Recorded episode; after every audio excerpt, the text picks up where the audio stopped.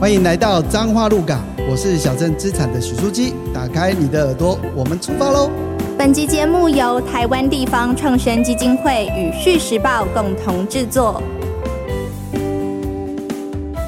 各位听众朋友们，大家好。Hello，各位听众，大家好。今天美玲姐呢，帮我们邀请来的这位蛮难得的，我对她的故事非常非常的好奇，因为他在做的这个事情，其实呃，对于我们每一个人的生活，是或是我们对于历史跟地方的想象，其实都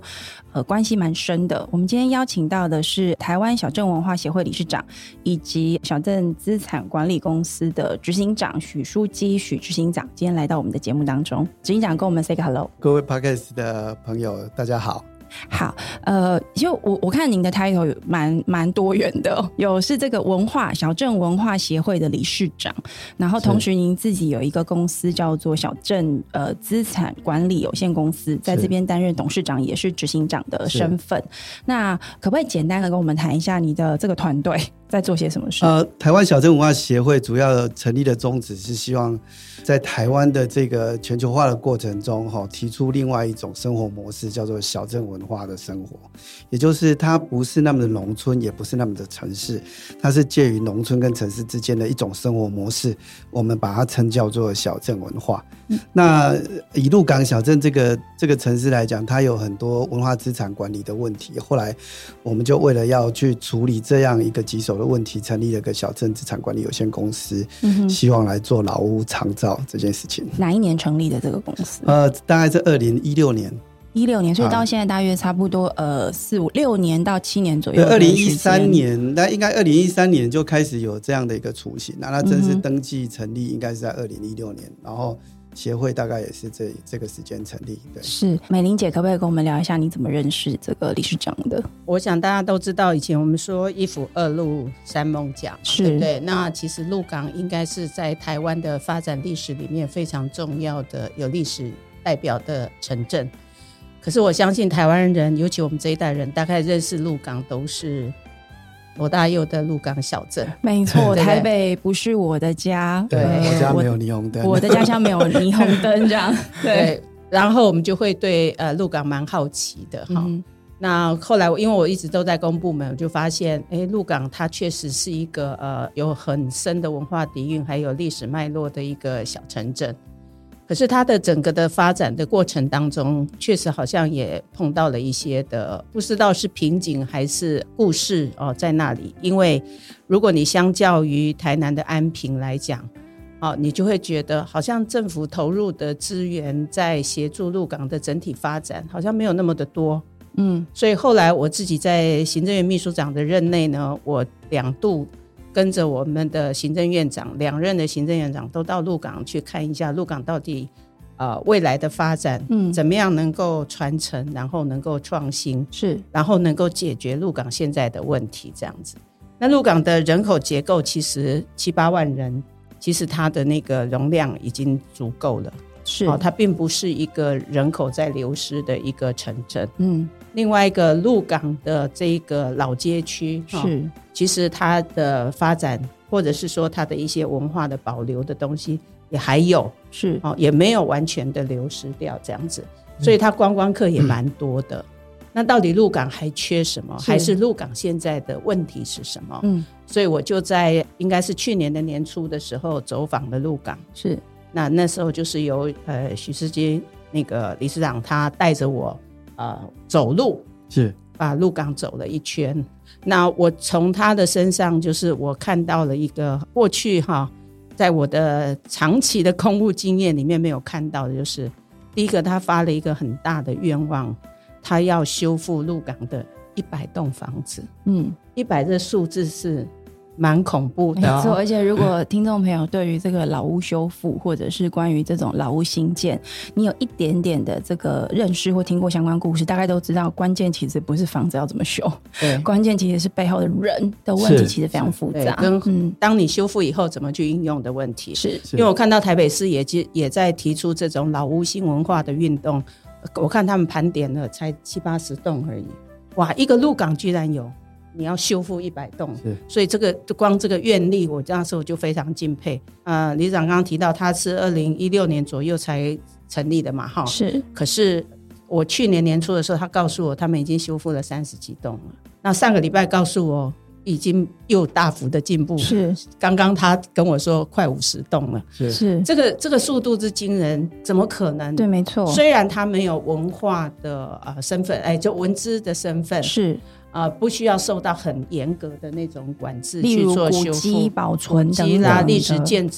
建建筑筑没有那么的困难。但是你要修复老屋，还是不是那么的容易的是，因为你还要因应现在的建筑法去看你那个旧老屋的一个呃使用的状况合不合规啦，等等消防等等，那个真的不是很容易的事情。可他们居然能够修复这么多，那更让我惊讶的是，其实过去在公部门做这件事情的时候，大部分都是呃不知道修完以后那个房子要做什么用，是，然后都是等修完了以后再去 OT 找这个民间的团体来经营。对，那往往就是啊、呃我修复的目的跟经营将来的那个内容不见得能够 match，对，然后以至于呢啊、房子修的就是大家都 K K 这样子，嘿。嗯，那可是他们做法是先把后面那一段已经都先想好了。营运，的部分都先找到，对，而且借这个机会呢，希望能够让这个鹿港的年轻人回来，甚至移居啦等等。所以我那一天我有看到了有咖啡厅、有书店，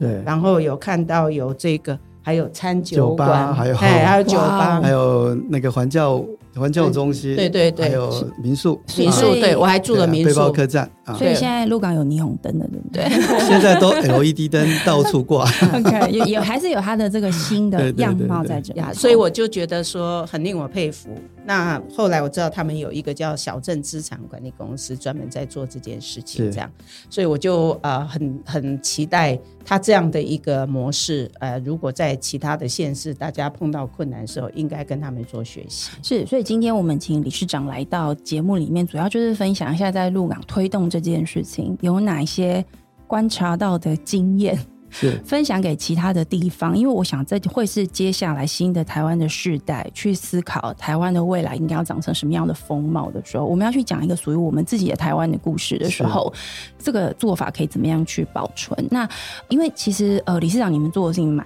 多的，我们直接单刀切入最重要的问题，就是你一百栋现在修了五十栋嘛，嗯，那照我刚刚听美玲姐讲，你那个速度其实是后来有加快的感觉，所以前面一定先解决了一些问题。对，可不可以跟我们呃聊一下，就是说鹿港这个地方的这个所谓的老屋，它有没有什么样子的特色？因为我有看我们同事给我的一些资料，就你那时候为了这个老屋的事情，你自己用肉身去抵挡那个怪兽，要去拆除这个日贸行。对，对那日贸行，我想应该就是呃古早的时候流传下来的，因为鹿港是一个贸易的商港嘛，对。对，所以那个时候留下来的一个古老的建筑，从这些角度跟我们分享一下，你到底在做些什么事情？我记得抢救日贸行的时候，应该是一九九八年吧？哦是那大概是二十年前了，对对，那时候还是刚一个大学毕业的学生啊。那当时当然就是为了要拆一条计划道路，这个计划道路还是一九四四年的都市就要做的，然后我到一九九八年才要拆那个呃老建筑要开辟。那当然我们就是在学生时代有加入一个鹿港大专文青会哈、是那有去认识到鹿港的文化资产，那我们就认为这个日茂行代表着十八世纪的鹿港的首富的家不应该被拆，然后虽然当时它也被没有被列入文化资产保存的状态，那当然也很不小心的被我们。保存下来，争取下来，后来也被被呃被列为限定古迹啊。哈总之就是怪手被你们挡下。对对对对，但是是但是这二十年过去了哈，这件事情在鹿港拆老房子这件事情并没有停止啊，每年大概都十几二十栋的鹿港老房子在有多少啊？在消失啊。如果讲老房子那个要看怎么定义了哈。我。如果说呃鹿港应该是所谓的一府二路三艋甲了哈，那对鹿港为什么留有这么大量的老房子？主要是因为鹿港的一八九五年日本来到台湾以后哈，它这个这个呃中部的重点都市都不在彰化跟鹿港，算是。算是把它移移到台中市，重新建立一个新的都市计划哈。所有的这个彰化跟鹿港的这一个房子跟都市就变成一个边陲，我们就这一八九五年就被遗弃了，等于是是在被台湾社会给遗弃了。那一直到民国六十几年那时候，台湾经济起飞，对，然后开始很多入港有这个先瞻的这种前瞻的这个想法的人，认为说台湾移民的这个汉人移民到这块土地来是一个非常不容易的地方，对，而且看到鹿港有这么大量的这个这个老屋的保存哦，跟这个街镇结构没有被破坏，应该是值得要赶快去把这件事情做起来。嗯哼。所以那时候就发动了很多的所谓的鹿港民俗才艺活动啊、文化资产的调查。这个是民国六十？那民国六十七年的时候，对，但是我们文资法是民国七十年才定。好，为什么我要特别问这个？是因为你刚刚有特别提到鹿港它所谓的边陲化，其实是在日据时代开始嘛，一八九五年到差不多民国六十几年，差不多一九七七几年，所以对一九七几年，对不起，所以它大概有七八十年左右的时间处在一个边陲的状态。对，大概一百年的时间是属于没有人没有人管的，或是几乎是一个偏乡的一个状态。所以它实际上面，呃，您那个时候一九九零年代，呃，是大学刚毕业嘛？您自己印象中当时的鹿港，你想保存下来的那个样态是什么？呃，那个时候其实更早有一批的这个学者，就是以汉堡德跟林惠成这几个教授，他们一开始在这个一九八二年的时候来鹿港做一个所谓的古风貌保存的一个调查，是然后本来是希望啊、把鹿港的这个大概一百五十公顷的这个范围哈，大概四千六百九十五栋的这个房子呢，都全部划入古迹保四存区。千六百九十五栋。对对对，这个是我后来的调查了哈。但是当时我是听到林慧成教授，因为呃汉堡的教授已经不在了啊，林慧成教授我曾经有跟他见过面，当时他们的企图，林慧成当时也是才是一个呃硕士班的研究生而已哈，那时候他们俩还很年轻，所以当时他们有怀抱着对于台湾文化资产的保存的这个，那时候还没有文字法哦。是的的这个这个想法去去想要拯救鹿港，他是希望整个老区呢全部把它划下来。是但是因为当时一九四四年鹿港的都市计划早就定定了各个分区，包括商业区、工业区、住宅区各种分区啊，绿地、学校、机关，这个全部都在法定的这个呃所谓的都市计划通过，所以你是当时虽然台湾的人对于都市计划敏感性还没那么高，尤其是在鹿港这种偏乡哦，嗯，基本上不太懂什么商业区跟住宅区到底有什么差别哦。对但是你知道是化为农地跟化为商业区，那个价格完对，没错，全不一样。这个就很敏感了。在在台北的人很清楚，对，在鹿港其实没什么分别哦。嗯哼，在当时啊、对那那他们当然希望这样做，但是因为有很多人还是只觉得，还是知道这个未来在都市就要分区的时候有有一些有一些不一样的价值，所以是有一些拒绝。然后后来他们就缩减到了这个所谓的鹿港老街这一段，来把它划定为所谓的这个古迹保存区。这个是全台湾哦都市计划界里面第一个把土地使用分区划入古迹保存区的案例。也是全国第一个在我们所谓的都市计划土地使用上面的分区使用新立的一种分区使用，叫做古迹保存区。这听起来是一个好事情啊，对不啊，当然当然啊，但是也不知道，当时被划就傻傻的被划，反正古迹保存区 又是跟住宅区跟商业区有什么不一样？对人民不懂不懂不懂，反正还是住嘛。对哦，但是当然到现在就不一样了，整个整个状态不太一样。对对，所以那时候呃，您接手的时候，那时候开始去做这个日茂行的这个档他区被拆除这个事情，一直到您开始把它变成一个您的呃影响力发展的一个核心的时候，你觉得你看到了鹿港，你真正想保存下来，因为你刚刚说四千九百多栋嘛，现在就不可能有这么多。对那但是你发愿是一百栋，对。为为什么是一百这个数字？哦，这个这个很有趣哦，这个其实很长的一段故事。一九九八年我们就抢中华回来以后，呃，发现这个拆老房子这件事情并没有停止，即使是一九八零年代台湾开始有文化资产保存法，它对鹿港的这个整个街镇的保存一样样没有办法施展哦。嗯也就是四十几年过去以后，鹿港现在目前有定为法定的文化资产，大概只定了三十个地方，是也就是说四十年才做了三十个。是那你想一想，四千六百九十五个，如果要全部都保存起来，要花几年？对大概要五千年的时间了。呃 那个人类的文明历史也差对对 对，不多就是说说差不多五千年，所以所以我们就觉得这个事情几乎是没有办法做到了。那如果一直在拆下去，但台湾要保留一个两百多年前、三百多年前的一个开发史很原始的这一个，呃算是台湾当时的第二大都市，一七八四年了哦，那就几乎没有机会。我看全台湾唯一可以证明十八世纪的移民大航海时代，哦，汉人来到台台湾的这块土地。建立了一个城堡入港哦，如果现在还不做这件事情，以后就几乎没有机会嗯哦。那时候所以就就听到了一个故事，就是说有一个日本学者研究了这个太平洋岛上一个信岛的故事，一百只猴子的故事。那这个很让我觉得说很很惊讶，原来是要影响一件事情，可能影响百分之六，那其他的人都应该会跟着来做哦这件事情，所以我才提出了一百个。当然那时候也是感觉是。蛮大化的啦，因为 因为我觉得美玲姐跟着笑出来。对对对对对，我是觉得说，有人就问我说啊，徐徐老师，你你你修理健康卡花多少时间？我说大概至少要一年吧。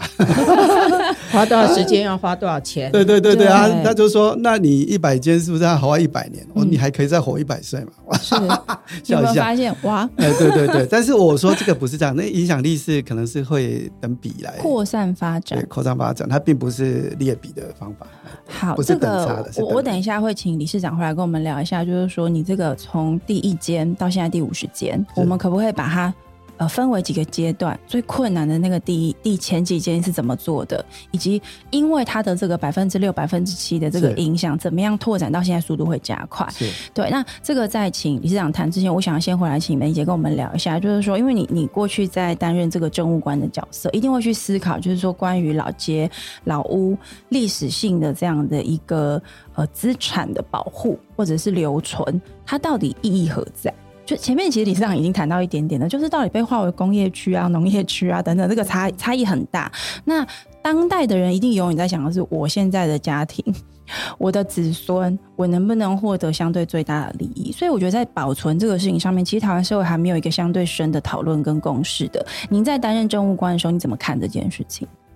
嗯，其实我们那时候刚理事长讲的台湾的那个文化资产保存法，其实是大概七十一年的时候才开始立法的。那那个时候。呃，真的讲，台湾只是从威权到民主的那个刚往前迈进的时候，那时候其实大家对这个呃文化历史应该保留的，恐怕就是留存在一部分的人的心心态上面。对，另外大部分、绝大部分的台湾人，可能在追求民主化或者追求所谓的经济起飞的时候，对，是多么希望那个都市计划能够呃。快速的去变动，而符合能够让我们的土地的价值能够增加，有一种很新的对经济成长 GDP 概念的。呀，然后希望能够享受那个呃土地所带给我们的利益，那个时时候嘛，哈，我觉得那个时候，当然政府在这个做文资身份的指定上面。各个城市，因为我们有中央级的，有县市级的。对，我相信中央有中央的考量，所以中央那时候在做国定古迹的指定的时候，它有一定比较完整的一个程序。对，但是地方政府其实说真的，可能是比较空白的。那我自己有的经验就是在台南的时候，是因为我我刚到台南市服务的时候，就发现。台南有很多国定古迹也好，或者当时候的市定古迹的比例都非常高，所以那时候就是说，对这个古都的这个文化保存，确实大家比较 focus 在那上面。那可是呢，去掉了那个文资身份以外的所有的老房子，大家都知道，台湾其实最多的都是在那个日治时代留下来的。日本的宿舍非常非常的多，对哈。那那个时候所呃盖的这些建筑留下来之后，这一些它可能没有文字身份，可是呢，它又有历史的生活记忆，非常非常的重要。那你是要把它全部拆掉，都市计划改了，变成另外一个全新的风貌呢？还是有一些你还是应该要留存下来？嗯，所以那时候应该就是年轻人开始有。这样的一个很重要的一个运动，对，投入这个都市发展，都市或者是说，希望那个都市更新呢，能够把原来的历史的底蕴、文化的文化底蕴、生活记忆能够保留下来，让这个新旧之间有一个融合的关系。而那股力量是民主化的过程里面是很大的一一个推力，是。所以呃，那时候其实就以台南来讲，也不敢像那个理事长那样，就说我就要去修老屋或是怎么样。可是，在推动这样的一个运动，当时候在台南市有一个叫老屋新力的运动，新是呃欣欣向荣的新力量的力，叫老屋新力。那时候就成立了一个叫做古都文化基金会。是那这个基金会他自己不实际去做修建的工作，可是他做什么呢？他做倡议。让大家来把这件事情变成是一个社会的一个共识，或者是这个城市大家共同想要去推动的。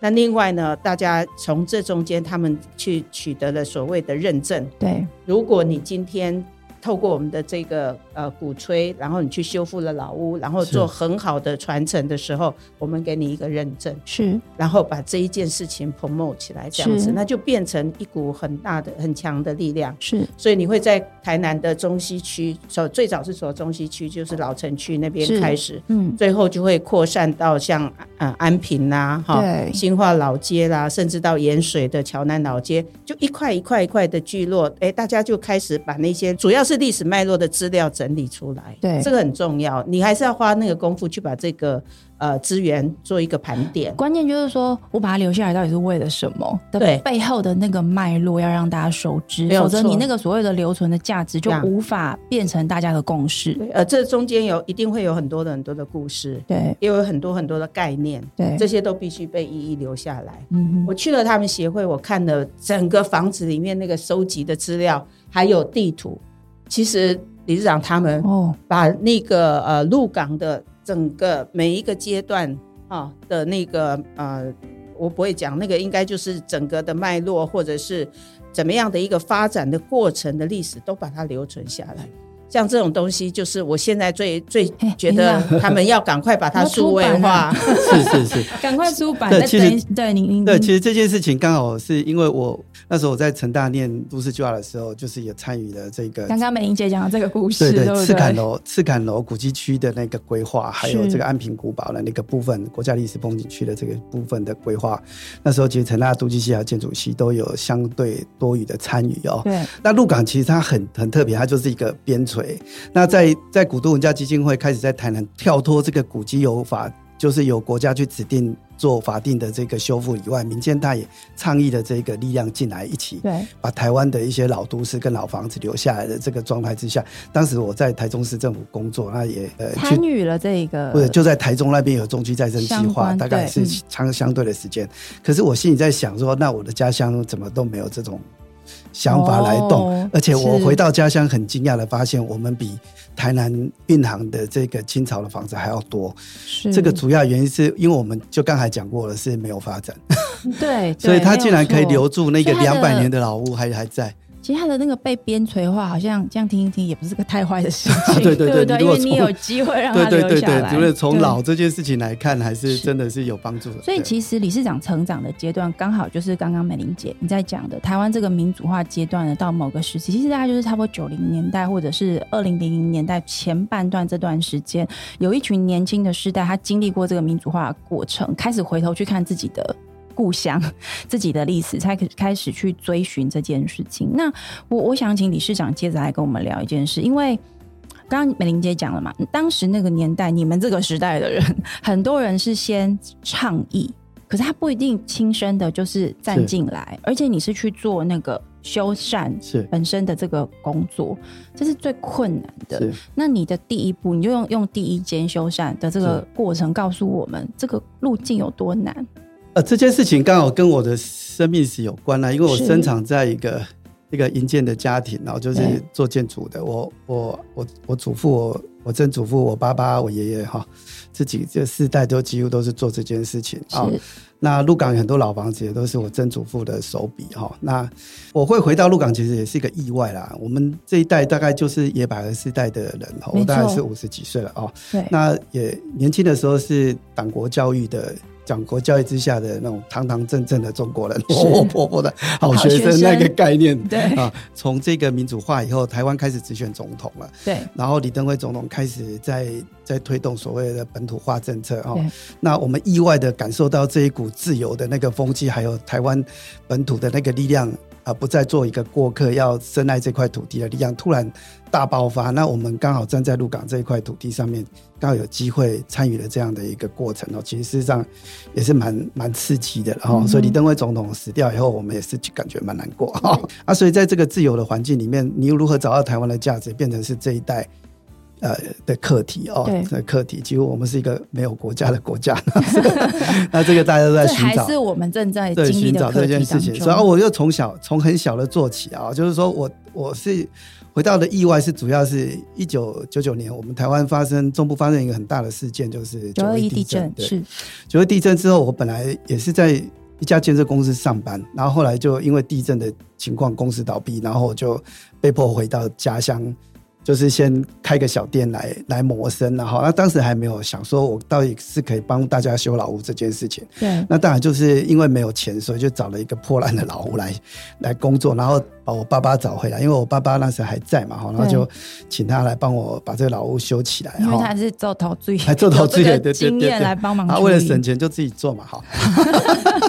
啊，主要是这样。那那一间就是开了一个店，但是后来这个店也因为生意不是很好啊，因为破烂的房子，然后后来。我就还要跑去，后来我就是又回去市政府帮忙做九一地震的重建的一些工作哦。这是第一间哈，就是大概是呃一九九九年，而且因为自己做生意，对对对，做生意。对。就没有这个想要做一百栋这个房子的事情。啊，到二零一三年，就是在公部门，包括这个台中市政府的建管或是这个这个呃。公园管理的这些这些工作结束之后，我在最后一个工作是在文化资产总管理局啊，也是。主导发包了两个历史建筑。那我发现，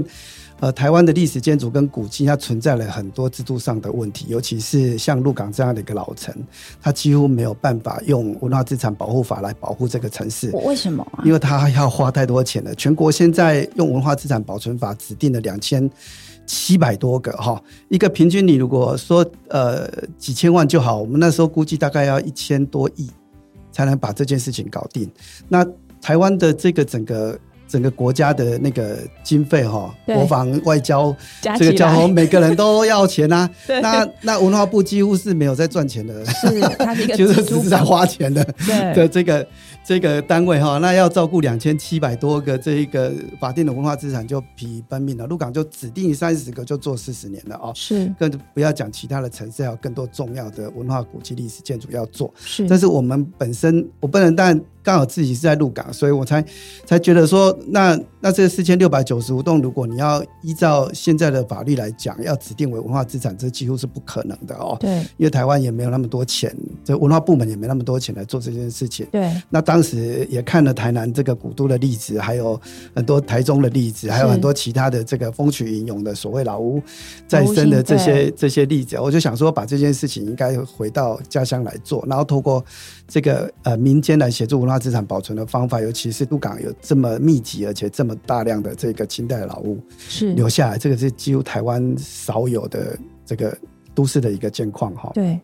那我就觉得应该来官民合作哦，所以在二零一三年就专心回到鹿港去做这件事情了。所以我从两千年做了第一栋，那不算老屋的老屋。十三年后，十三年后 做了第二栋，是那走了十三年，怎么怎么开始啊？这个怎么开始哦？一开始要回去修老屋，大概鹿港的人应该大部分会把你吼出来啊！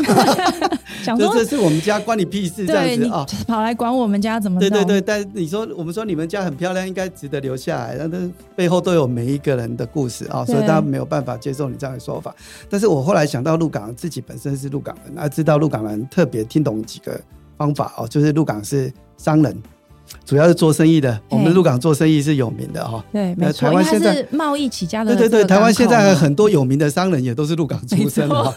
大家都知道，像什么中兴孤家啦，是都是从这里这些宏基啊、华硕啊，他们都是老老乡，都在鹿港啊。所以我们做生意，对我们来讲不算是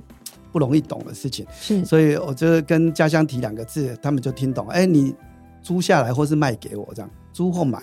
这样他们大家比较懂啊。最简单你就不用跟他讨论啊，对对对，不用把他留下来，对对对对，不用跟他讲后面这一大 对大堆的事情哦。那个大概是听不懂。哎，先开始是这样，然后就就前面两栋大概就是租或是买下来，然后开始了这件事情。嗯，好，那第四栋以后就我一直在呃，有点像在倡议这个一百栋老屋，对，找一百个年轻人回来做一百个创意的故事，这件事情不断的没错，这个是我们对你在做的事情比较熟悉的、听过的故事。是，对，是。后来就有一个台北的这个。台北的商人就是也是我们鹿港出生，离开鹿港一百多年了，从来没有到过鹿港的一个鹿港人。但是他是 呃商人，对，但是呃不在鹿港生活。对他是一百多年前从这个这个泉州过来鹿港，然后全家离开鹿港也一百多年了，他一直住在台北。有一次他就意外得到一个鹿港的老房子，因为他爸爸把那个房子借给一个朋友对住。然后住了很久，然后住到忘记有这个房子存在。后来是因为这个朋友从天上掉下来，这个朋友离呃过世以后，镇公所才通知说你们有个老屋哈，这个放在鹿港，要不要回去住他？就那个莫名其妙说好，我去看看，我原来我在那边有一个房子，啊，对对对对对对对，是啊对啊。后来他知道我在修老屋，就来找我商量说，哎，这个老屋可不可以修？那呃意义在哪里？那我就跟他讲了一连串。那为什么他会有这样的起心动念呢？呃，主要是他呃继承的是一个老屋是哦啊，他对鹿港也是有一种一种被感染到的文化复兴的这种这种概念啊。他他想说这个老屋到底把它卖掉，还是要我们来对社会做一个有意义的事情因为？他是商人，所以他在钱这个事情上面，因为这是一个突然之间回到自己手上的一个，我们说祖产好了，他开始去思考要怎么用它，他没有那种要立刻把它变现或者变成高资产的这样子一，个啊，这。是小商人的想法是啊，大商人的想法不一样。OK，哦，后来我们在跟这位朋友认识以后，才知道说，原来钱有很多种样态。是呃，钱有一种是公用的，反正你要多少钱都有。对，这个时候我我终于发现，你要做一件事情，不要被钱绑住。那是你要多少钱，就一定会有。反正你要做那件事情，如果值得做，他钱钱自然会到。钱不应该是挡住你的理由啊，对对对，对对那个钱、嗯很多人很多年轻人他会被这个挡住啊事实上，我第一第一个要打破的是这个观念，是这钱是大家的，钱是共有的，钱是无限的啊！这件事情，这个是很好很有趣的事情。那另外，我认识这位屋主的时候，他另外又有一有一件事情不一样，钱是有意义的哦。钱有一些钱，它不不一定追求利益最大化，他有时候会追求价值最大化。嗯所以他认为这个老房子，有的人当然家里的人会认为说应该把它卖掉，或是把它处分掉，就像就像哎，我变卖一个什么样的方法，或是把它打掉盖大楼，这样是不是应该会得到利益最大？后来他觉得鹿港不应该，而且鹿港应该要有一个所谓台湾人精神的原乡的想法，所以他就是跟我们讲说，我们是不是来做一些文化复兴的运动，可不可以把鹿港的这种传统文化介绍给台湾人，介绍给全世界？是所以我们就创立了一个茉莉人文环境教育中心，他也当选了这个台湾小镇文化协会的创会的理事长。哦，是这样是是正南先生你刚刚讲这个，就是钱是用不完的，跟钱是有不同的价值的。这个事情在你这个推动这个老屋修建上面，带给你什么样子的？我们说执行操作上面的启发呢？哦，是这个这个太有趣了，就是我我学的是都市计划，那我们呃做都市计划在都市的这个空间改造上算是专业，而且钱是可以变出来的，比如说。这个台北的这个大道城的容积移转这件事情啊、哦，那就可以一个发展权的移转，它就可以筹措很多钱来修这个老房子是啊、那像一零一这边的容积，它也可以买买这些古迹的这个容积过来盖，所以它也可以盖很超高。哦，其实这个都市计划容积它本来没有被被设定那么高，但是它可以去这些可以移出的地方来买哦。这个是都市计划的一种技术，也就是说嗯。它是、它是这个钱是只是一个发展权的转变配置的过程，重哎新只是去配置只一个有它发展权的转让，但是但是政府不用实际拿出来对。啊，自然就会有人去买单，对。建商会买单，建商的这个消费者会买单，对。所以这个钱就会变变出来。那那当然这个呃发展权移转在鹿港这个地方很难做，嗯。原因主要是呃没有这个市场啊、所以所以容积率移转在呃台湾的这个古迹界的这个发明呢，就只有大道城有成功的案例，其他的地方几乎没有。但是在鹿港，我们就想要特别慢慢的去讲这件事情，就是说如何让老屋的这一个呃一百栋的老屋来来修缮能取得这个钱哈。是这个我也另外想到类似这样的方法，我就是用一种叫做时间换空间的方法来讲。后来我就提出一个免费修缮，大家听到免费就很有兴趣。啊，你是说我是屋主，对对对对，我有人免费来帮我我？可以免费来帮你修你的破房子，你觉得怎么样？哦，好啊哎没问题来来来，听听看，听听看啊，对 听听看。啊，这件事情就开始有一些有一些触动很多人对这件事情的兴趣嘛。哦，对其实很简单的道理啊，就是说我的我说你这个房子可以丢这么烂，大概也不是几十年的事情，可能搞不好是好几个十年的啊。对我就说你如果简单算，如果你一个月可以呃出租一万好了，一年一年十二万，算十万好了，对那，你四十年也有四百万。没错，那你四十年也有四百万啦、但是你你四十年已经过去了，四百万就丢在那边，他就开始在想，对哦，我四百万，有一种怕剩的感觉嘿啊，会使讲我好你四百万，你好我四十你干啥？哦。哎，可是那不是啊？你去修缮，你免费帮人家修缮，那你修缮的费用怎么来？对，所以这个就是看怎么做。像对这个提出来的时候很有趣啊，就是说我说我给你四百万，你给我四十年，屋主大概也不会愿意。他说四十年后我已经怕够了，对 怕够就是变成骨头给他对，当骨真的对，来撞骨了。所以后来他就谈说，那这不行，时间太长，时间太长啊，你又不想出钱，那问题要怎么做？是不是可以？哦，比如说二十年或者十年或者一年也可以啊，你全部出。然后这个过程就有很多谈判的方法，就是说钱我也可以去找人来投资，对，或是由屋主自己找钱来修，所以对这个地方就有很多的弹性可以出现了。所以所以我们也有免费的，啊，也有全部出出资的。所以你的公司才会变成是一个这个资产管理公是。司，因为你们在做，其实是去针对这个老屋的修缮，它的资源可以怎么样重新配置，有哪些新的这些我们说这个利益关系人可以找进来，大家一起去让这个事情可以发生。所以它的方法很多种，对，从资产管理的角度来看哦，就是你的房子到底是你的资产还是你的负债哦，这个是很清楚的。哦如果你把它丢在那边烂四十年、烂五十年，它就是个负债，对你还是要缴地价税，还是要缴对，没错，缴保护税。对这个这个就是你的负债可能也不好卖，对不对？啊，可可能卖现在在鹿港很好卖了哈。你那时候应该没有那么 时候还没有人想要想要这个破房子，之前是，然后又产权非常复杂，有的可能一个老房子就要两三百个人共有哦，没错，这个其实不是那么容易处分这个财产权。其实你想处分，也不过是那个二两百分之一，可以卖两千万，你也可以拿到十万，对。所以就没有动力了。可是，哎、我这样听下来，我觉得蛮有趣，因为美玲姐有跟我谈到，就是说，对于呃理事长你们在做的事情，你不是用政府的那个概念，就是说我就全部一把抓，然后弄好之后 OT 出去，因为你这个做法，你是其实是有点被迫了，我听起来有点被迫，你因为你因为你要让一个负债变成资产，你就要先想说，那他如果要变成资产，他的获利、他的盈利、他的营运的方向可以怎么样去发展它，屋主才会愿意救你进来嘛。是他也很难很难去处分他这个前提之下，事情就相对比较容易去发展。但我不晓得，就是说对美玲姐来说，你觉得李市长他们在鹿港的这样的一个做法，他是有机会在其他的地方被复制的吗？嗯，我们要这样说哈，因为台湾真的讲全国各地，其实我到每个地方去，都有很多很多的老屋待修缮。是那因为我们都很期待要盖新的建筑，哈，嗯新的这种这种硬体，你知道吗？我们就这样无形中就让那个旧的文资馆不去，去化能力太低了，对但是又制造新的文资馆，所以我们一直在这一对个方面一直在疲于奔命。嗯那看到很多这样的情况，所以我一直都在倡议说，地方创生在做的时候，不要再制造新的文字馆。嗯好、我们希望如果有旧的，可以有好的运用。我们有了正确的方法了，这个正确的方法，你看，如果屋主他自己真的讲想想要修要花钱，那我们可以用重新再来商量嘛。他们这种就叫做以修代租嘛。对，年限我们可以来以修代租，就是对用修我帮你修嘛，那抵租金嘛，对。哈。那那对你那个房子还是可以再活化，能够再利用。哎，我们可以来谈这种，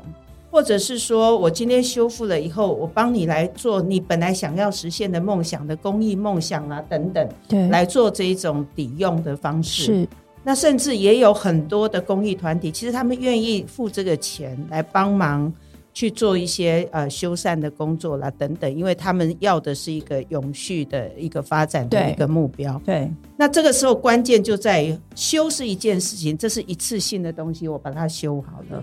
关键还是它后面的营运跟经营的问题，怎么用这个地方？对，能不能做持续的，而且对整个城市的发展，它的运用是真的到位，这件事情是最重要的。对所以你看，那个理事长他们修的房子，不是全部都开咖啡厅啊。我们常常在做地方创生，然后在鼓励年轻人返乡，都说你就去找一个老房子开咖啡厅，不是这样的。对你看他们会去找这里适合做什么？适合做民宿，这里适合开书店，哦，这里适合酒吧耶。我当时我都很好奇，说，哎，在那个鹿港那个地方有夜生活吗？对，我就想问你说，哎，酒吧客人多吗而且？那个北投渔村那边就是荒废的一个聚落啊。，对，那有时候就是你能不能去创造那种氛围，是或者是说，因为你开始鹿港要有很多的这种旅游的人来，你也要创造给他不同的来这边的一个体验，这样子。我欣赏的就是这种，而且我觉得这是最务实的做法，不会让我修了房子又空在那里等别人来对找人来经营，然后经营可能隔个三个月又经营不下去，又再关门了，这就不对。所以这里面美玲姐，你的意思是我我试着帮你翻译一下，让更多 听众朋友理解，因为这里面我觉得很关键的就是所谓的新生这件事情。新以前我们都是，就你刚刚说的文字馆嘛，就是新而已，可它没有生，对，它没有生命在里面，没有人进去这里面。生活去运用它，其实关键是生命那个人的这个运用要要回来到这个地方。所以理事长，你们在做的这个呃，你现在是五十栋嘛，对不对？这五十栋，你可不可以跟我们分享一下它的现在都怎么用它？呃呃，其实这件事情哦，在鹿港老屋这件事情，其实我一直觉得鹿港是相对好做的，主要是四十年前。我们的前辈就开始觉醒在文化这件事情上，文化是文化自信或是文化的这个自觉上面就开始有这方面的觉醒。所以鹿港这四十年来一直台湾的对于本土化的这个需求哈，来的游客逐年的增加，我们现在增加到一年大概有八百万人次流进来。这个疫情期间应该有受到一些会有一点影响，但是平均大概会这样。那我们算一算，简单的来看，每个人来鹿港如果只要花一千多块哦。我们估计在一年的这个文化观光的市场，在鹿港这么小的地方，就一一百一百亿啊。就是一年就有一百亿，那蛮那是蛮惊人的一个产。这个是从需求面我们可以看到，从供给面我们也可以看得到。从鹿港的好多的百年老店，从很多的这个宗教活动来看哦，这个一百亿对鹿港来讲好像是真的存在哦。那这个东西存在之后，就这个市场已经存在，所以我们现在做老屋其实是很简单，就是说在鹿港是相对简单，它是市场存在，我们不必须要去创造市场。但是呢，我们也不会想要去跟这个百年老店来竞争，因为我们本身就不是百年老店。是。所以，如果一旦我们跟百年老店卖一样的东西，我们大概只是会被打死。是哦，所以也年轻人也没有机会。所以从这个呃，大概二零一九还是二零二零哦，这个台湾就是从不管从交通部这边也开始讲这个小镇文化观光年年年，然后从文化部这边的文化基本法也通过了第十八条，把文化观光第一次列入了文化部门。我我们刚才讲文化部门就是花钱的。对，这个他从来他从来没有把赚钱这件事情想进来。可是，一旦被被指定要做文化观光这件事情，表示文化部门他有期待，文化是一门好生意，他可能可以希望把文化变成这种输出，是跟世界竞争所谓的文化观光的这一段。是，所以我们都认为台湾在做文化观光这件事情的话。呃，鹿港是相当相对具有一定的机会的哦。对，所以当时我们就很清楚的从观光理论来讲，你要做文化观光，大概食宿行游购娱乐娱我们都做。所以当时我开的第一家小店开不起来，我重新回去上班，隔了十三年再回来重新做这件事情的时候，就不是开一家小店的事情了。嗯，我们就是要开一百家。是，那这一百家就是要完整的服务文化观光的所有食宿行游购娱乐的各种需求。可是，可是你又不是生意人，我算是生意人啊。你觉得 哦，好，这就是关键了，因为因为你刚刚在讲，我就想说，你知道开一百家店，我们现在都觉得很困难。是，你知道光是连锁店哦，他开一百家一模一样的店，是都有很多问题要克服。可是你这个是一百家不同的店。对，我们是一百家一模不一样的店。对，主要是核心价值是一样的，就是我们要把台湾的文化价值留下来。所谓的这个啊，越在地越国际的这个想法，我们必须把台湾的整个新源乡的文化保留下来，而且要一个一个把它透过教育把它翻译出来，让。呃，世界要认识台湾人，可以从鹿港开始。对，我们这个很小的地方，你只要认识鹿港人，大概知道台湾人的基因，大概就是长这样哦。那很容易去理解台湾人。如果你要跟台湾人做生意，你知道他说是就不一定不是，不一定是不是也不一定是是。这有这种概念，你必须要哎，对对对，你要在 你要在这个环境里面稍微混一下，然后鹿港就是可以提供这样的环境做环境教育，它是非常适合的地方哦。那我们就把一一的我们去做一些调查，然后我。今天也带了一本书，就把一些呃传统文化的一些调查来做出来的一本小书，是。啊，来来这个协会这边啊，协会出了第一版书，第一本书啊，好，所以出版这件事有在准备了，这样子是是是好事，对。对。协会的部分当然就是做一些啊历史啦、故事啦，所有东西的一个盘点嘛，哈，对，把这些资料收齐了。那这些资料呃，这个 timing 我是觉得要赶快转成数位化，是。哦，就是要变成一个数位的资产，好，那。可以有更好的一个运用，那另外小镇资产这边的话，就是持持续的再去整理老屋跟修建老屋，是。但修建跟整理都不是为修建而修建，而是佛他未来的新的生命，新的生命是。来去做这样子。所以所以这个这样的一个 model，不要说什么样方法啦。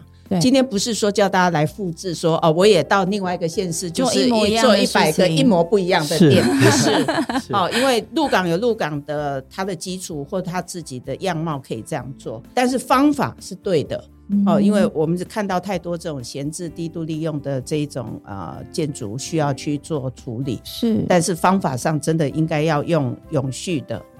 生命力找出来的方式去做处理。所以到底是谁在经营现在那五十几个？哦，就是年轻人啊。我们那你怎么找他们来的我就是说，因为我讲的就是一个精神，我就是说我们来一起来做文化观光，这样所以他们都是一群创业家，一群创业家，我们没有所谓的员工，大家全部都叫做伙伴，所所以。找一百个年轻人一起来做。那我试着问，你知道我本人也是一个在创业的人，这种事情我只要一听到，我就忍不住就细问下去。你想要找一家给你吗？在创业的人都知道这有多难。是你从我想要去做一个新的事业，跟你开始做一个新的事业，这中间哦，就是只是说的差异，差几个字而已，但是他的行动差很多。所以第一个，你怎么找到这一群人？是这一群人进来之后，他可能没有钱，或者是没有技术，或者是没有团队。在这边，你们的伙伴关系是什么？呃，这个说真的，我我会刚才讲说我是个生意人，很原因是我也做过很多失败的生意啦，哦是 然后也也跟台湾的这个大型的这个连锁店失之交臂啊，哦，那是这个很很有趣，反正这个过程很很有趣，我也很清楚台湾连锁店是怎么做起来的哦。那我应该也成为连锁店的一部分的哈，但是是后来就是没有没有成为他们的一份子，但是那个精神跟那个方法我却有学到哦。嗯哼，那台湾有一阵子做直销也做得很严很很紧张，全部都有参与到，然后也全部都失败过。所以我在这里就找到了一个另外一种一模所谓的一模不一样的方法。年轻人去加盟一个连锁店或自己开一家小店哦，多少现在搞不好也要几十万到几百万对，哦。没错，那一投入下去，也许自己刚毕业，可能也没有什么钱去做这些事情，大概最多就是去跟爸爸妈妈要，啊，不然就去贷款。然后结果开了两三个月，呃，半年一年，假设做不起来。那就完了，就是整个烧光了，然后就开始负债，对，然后就很不得已还要再去这个上个班，然后慢慢再把这个还回来。很多人很多人在堕入这种这种循恶环性，循环。啊，我也不是对。没有试过这样的事情，我好像也曾经过，嗯哦，所以我后来就觉得说，年轻人在这样的过程中哦，第一个可能他这经验不足啊，也很莽撞对，啊，也可能不容易看得清楚这个世道哦，所以我们在。在鹿港就创造了一个，呃，我修一百栋老屋变成是我个人的一个责任哈。年轻人进来是要做后面一百个老屋的经营的没错，的人，哈，所以食宿行游购娱乐椅各种都做。至于你适合什么，你要先提出一个概念来。那提出个概念来哈，我都不认为年轻人一进来就马上可以提出很成熟的概念，是所以我们都希望说啊，你可以来这边泡一年。先来呃，先来做这个我们体制内的事情，然后做做做做到你觉得哎，有一天我可以做出什么东西来的时候你在，做这个加盟店主的培训吧？是是就内部创业有点像但是我们是一嗯种叫做无风险创业的方法。是你进来以后，你也不用投资哦，但是你先来当一个员工啊，当一个执行者哦。嗯那那你在执行者，啊，我把这个店交给你，然后我们一起讨论这个事情。所以这个过程是由资产公司来呃，呃哎对逐步的把这家店资产公的一些基础司处理好，对资产公司这现在变成是一个控股公司，有点最后了解，最后就是投资它。是了解，也就是说，其实这个五十几个老屋或未来真的做到一百，我相信也有可能变成第一百零一到第一百五十到甚至两百，的这样子一个进程的过程里面，其实。呃，你跟这些经营者之间这个所谓的一模不一样，这个一模其实是由这个你过去的这个经营经经验，包含这个老屋修缮很多的 know how，还有就是在对于这个市场的需求的了解。这个街区可能需要适合弄个 bar，可能可以试试看了。这边可能需要另外一个是呃什么样子的市场的需求。这边其实资产公司是有些 know how 跟这个了解的，你去寻找适合的人进来经营，然后培育他共同拥有这家店的这个股份。所以你刚刚讲这个控股的概念，其实是这样子对呃延展过来的。这个我我想要请教美玲姐跟我们聊一下，就是说你觉得。理事长跟这个董事长，他两个身份上面这样子，这样的发展，如果今天要在其他的地方去推动跟发展，因为这个非常民间，非常从商业思维去推动的，这里面有任何你觉得政府可以扮演的角色，或公部门可能可以扮演的角色吗？还是其公部门最好就不要不要参与？今天我们没有时间去谈的，就是这个在老屋修建过程之后，那个前后的法规冲突的问题。对，哦，就是呃，我刚刚一开始有提到，就是说这些老屋，它当时候是台湾是可能没有建筑法的时候所盖的房子。那现在你去修复的时候，你的标准如果要用现在的建筑法去给你规范的时候，其实它有很多是不符合规定的。对，所以以至于呢，你看，如果原来是一些日式的宿舍，我修缮完了以后，它不能做民宿。是哦，就不能做居住用的。然后呢，有很多呢告诉你说不能用明火，对哦，所以你想开餐厅就会有一些呃就卡住这样。所以在这一个呃旧建筑的呃改造使用上面，因应这个现在我们对这个安全的要求上面，这个落差要怎么去给它弥平？对，或者能够有一套更为 for 这一个领域的适用。那这个大概是现在我们大概在看到他们对公部门最大的期待。其实这个就是之前这个美英姐你在国发会的时候，我记得那时候我们在讨论，就是说所谓的创业创新，市场会自己去找到它的位置。是 民间的这个所谓的创新跟营运者，他自己会知道要做什么。那政府要做什么呢？就一件事情，不要挡他。如果有这件事情，他挡你不小心挡到他，你发现是因为你的前脚 留下来的一些法规上的遗产。那政府有个很好的角色，是稍微友善的进来了解，说，哎，发生什么事了？我们有没有可能去调整跟修改它？也许这个就会是台湾过去这个我们在谈这个所谓的老屋新盖，或者是文化资产的这个再利用，为什么对很多拥有老屋的人，他会不愿意？那么做是因为对他来说好处没有这么多啊，就是我对我光是要修缮它，我遇到那些法规问题，我就被搞死了。我再有多更多的热情，我可能都不太想做这个事情。那今天最后最后一个问题，可不可以请理事长给我们的这个听众朋友一个小 hint？如果他要去逛鹿港，他怎么欣赏他的那个老屋的街区的一些在地的特殊的一些风景，让我们看到这个修缮跟这个老屋的保存或老的街廓的保存，它的这个价值核心。是很很多人来鹿港，大概都说鹿港没什么好玩，大概走两个小时就看完了啊。但是我和我然后我都回答他，我在鹿港至少玩了二十年，我都还有很多地方没去过。这个是是很难很难理解的哈。那我们最近呃有会推出一个叫做老屋串门子的活动，本来你大概可以在大街上看看龙山寺、天后宫或是鹿港老街的门口走一走，但是你从来没有机会进到真正鹿港的长屋。里面长度有，屋就是很长的对，我们鹿港的特色就是有七十公尺长的那种长屋，